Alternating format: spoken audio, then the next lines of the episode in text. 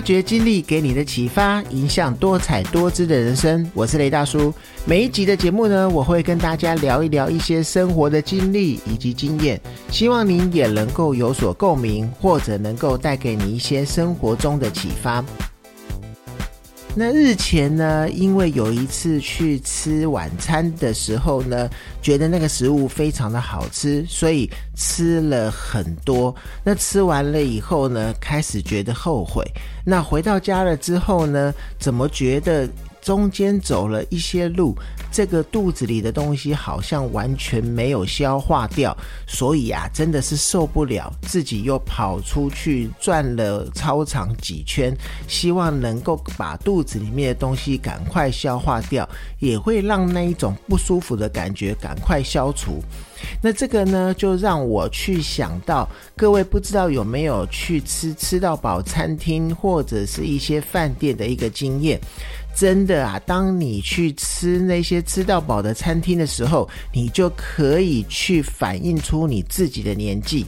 真的在之前年轻的时候呢，还会跟朋友同学去拼谁吃的比较多。那现在啊，有了年纪之后啊，还真的没有办法吃很多。所以呢，我常常就说呢，我们现在这个年纪去吃吃到饱餐厅的话。绝对是跟小孩子一样，吃起来是一点都划不来。那吃到饱呢，在英文是叫做 All You Can Eat。那吃到饱呢，其实是从 buffet 开始发展的。那 buffet 呢的起源呢，是八至十一世纪那个时候呢，北欧的斯堪的纳维亚半岛呢，那时候的海盗们呢，每一次有有所猎获的时候呢，就会从海盗头开始出面呢，然后去宴请所有的海盗，以示庆贺。那海盗呢？因为不熟悉一些吃饭的一些礼节，所以呀，便别出心裁呢，去发明了这一种自己到餐桌上去自己选自己想吃的东西的一种吃法。那后来呢，发展到台湾之后，就被改称为吃到饱了。那它的原因呢？因为是要符合台湾大众的一个口味，所以啊，它的餐点可以选择，也可以随心所欲的去爱拿多少就拿多少，想吃多少就拿多少。它的餐点也改得非常的丰富美味，不会因为食材多呢而去失去了原本可口的一个滋味。那一般的自助餐呢，我们也称为欧式的自助餐呢，多半呢都是在西餐中的一些焖啊、烩啊、煮啊这些的菜肴。当然呢，也会有一些沙拉啊、面包啊、汤品啊，或者一些甜品这些的一些食物。但是啊，在高级的自助餐中呢，餐厅就会帮你安排厨师在现场去制作一些烧烤的肉类啊，去让。客人们享用，那很多呢，以这样子以牛排现切的这一些餐厅呢，也会成为很多大家欢迎的吃到饱的一个餐厅。那近年来啊，真的是自助餐的一个形式，已经不局限于这个西式的一个感觉的食品了。那基本上呢，全世界各个地方的一个食物呢，都可以成为自助餐里面的一个菜肴，真的是越来越多元化了。由于呢，自助餐呢不去按食量去计取费用的，所以呢，很多消费者自己就发明了很多吃自助餐的一些特殊的方式，比如说啊，你去选一些比较贵的食材，或者是一些比较值钱的东西，又不会马上吃饱的东西，先去吃，这样子你就可以吃更多的食物。那但是啊，这样子的做法呢，也会让很多人呢去拿很。多，然后吃很多，造成吃的太多之后，像我之前讲的，让我们的一个人体的消化系统呢感觉到不舒服，或者是血糖飙高了，然后经常这样子吃的话，其实真的是对健康非常的不好。所以呀，如果说是纵观这些来看的话，如果吃自助餐吃太多的话，反而是得不偿失的。而自助餐呢，现在啊朝向多元化的发展，许多的不同国家的一个料理呢，都有提供自助餐的一个服务。比如说啊，像是日式料理啊、韩式料理啊，或者是一些西式料理、墨西哥料理啊，甚至是蒙古烤肉等等。那当然呢，有一些餐厅也会针对客人所拿的食物，如果剩太多的话，他们会定一个规则，就是如果当你超出一定范围量的时候，部分的商家也会要求客人去额外的付一笔费用。但是这些商家其实目的也不是要多收客人的钱，而是呢要去防止顾客去浪费食材，而且呢自助餐有一些要收服务费，也是为了要去反映食材的一个成本，或者是员工的薪资这一些部分。那台湾的吃到饱餐厅呢，除了是像欧式自助餐这样子自由取用之外呢，当然也有一些不一样的做法，比如说呢，是一个主餐或者是火锅为主，其他的一些自助吧台的内容呢，你就可以吃到饱，比如说火锅内的料啊，或者是一些其他简单的甜点，或者是一些饮料的部分。那也算是台湾一个很不一样的自助餐的一个改良方式。那每一间自助餐厅呢，它的主打特色真的都是不一样的。有一些是中西合并的把费啊，或者是某一个国家的特殊料理吃到饱的餐厅，真的是菜色应有尽有，不怕你吃不饱，想吃什么你就可以吃什么。那当然呢，除了平价吃到饱的餐厅之外，很多的大饭店呢，也都去抢攻这一块大饼。推出五星级的吃到饱，比如说像刚刚有提到的现煎的牛排啊，或者是一些高级的海鲜啊、生鱼片啊，甚至是用哈根达斯或者是一些其他很高级的冰淇淋品牌作为一个销售的一个噱头，然后让大家去自助餐厅进食，然后一次就你可以吃到非常多顶级的一些料理。而在自台湾的一些自助餐的一些价位上面呢，真的是也非常的不一样。那有比较便宜，大概五百块左右的，那当然也有比较昂贵，比如说一千五百块以上的。像一千五百块的以上的呢，有像韩舍爱美酒店的探索厨房啊，或者是君悦酒店的一个凯菲屋啊。那像韩舍爱美酒店以及君悦酒店的这两家自助餐呢，我。自己是都有吃过，那像探索厨厨房的自助餐呢，我个人觉得它的甜点是很不错的。那当然，它其他的选择也非常的多元化，也有所谓的各国的一些料理。那当然，你也可以吃到像我们刚刚讲的牛排啊，甚至它还有提供酒类的一些无限的饮用。如果你是搭车没有自行开车、骑车的朋友呢，我觉得这个是一个大家可以聚一聚、聊天、喝一点小酒的一个很好的选择。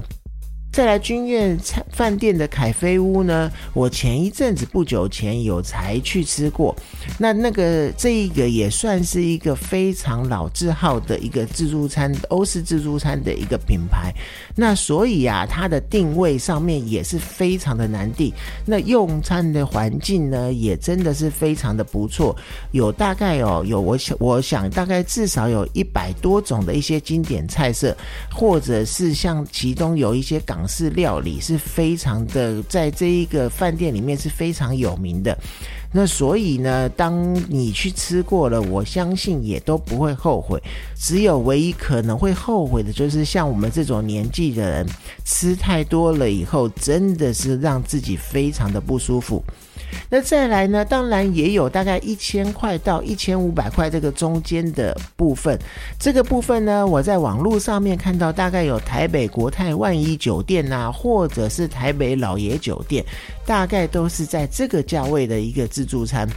那当然还有大概是五百到一千块左右的一个自助餐，大概是有台北凯撒大饭店啊，或者是台北城旅金站饭店的自助餐。当然还有大家广为熟悉的一个就是享食天堂。那这个是一个不是在饭店体系下面的，而是它是在很多的一些百货公司或者是一些 mall 的楼上，它都有的一个欧式自助餐品牌。那这这个我相信很多人都去吃过。那常常去逛百货公司，到了这个是。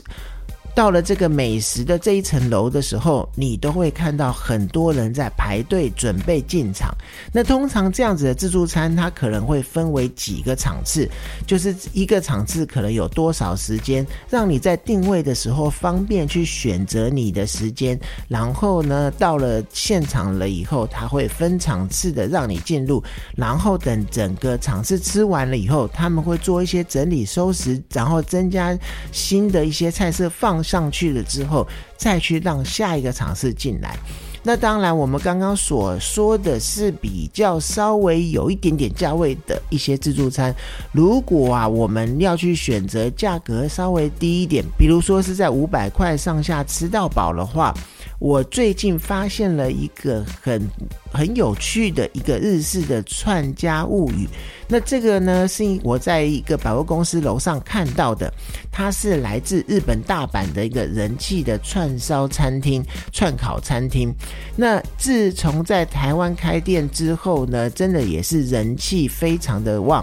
那这个部分我自己是还没有吃过。那当然呢，他自从上一次我看到了之后，我就约定。定了，等到下一次孩子生日的时候，时候我们预备要来这边吃，帮他庆生。那看到自己可以动手做去炸物，然后又有一些其他的可丽饼啊、浓汤啊，或者是日式炒面啊，你甚至可以在最后来上一颗牛奶双麒麟、鲷鱼烧等等呢。我觉得是真的非常期待，下次想要赶快过去吃看看。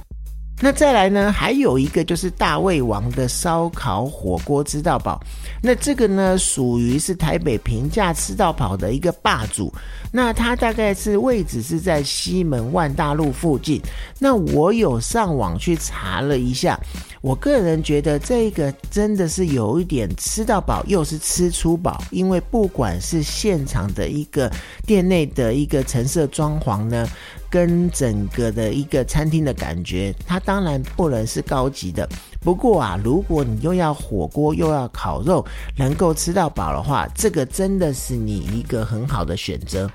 我自己呢是没有吃过，那下次有机会吃过了之后呢，再来跟各位朋友分享。那再来还有就是梅江韩国烤肉，那这个部分呢，我相信它是一个非常老字号的吃到饱餐厅。那不仅啊，它的食物料理非常的到地，那当然这个也是非常多的一些学生族群的口袋名单，因为它的价位来讲呢，是真的可以让学生几位同学大家。一起聊天，吃一吃东西，这是非常适合的一个餐厅。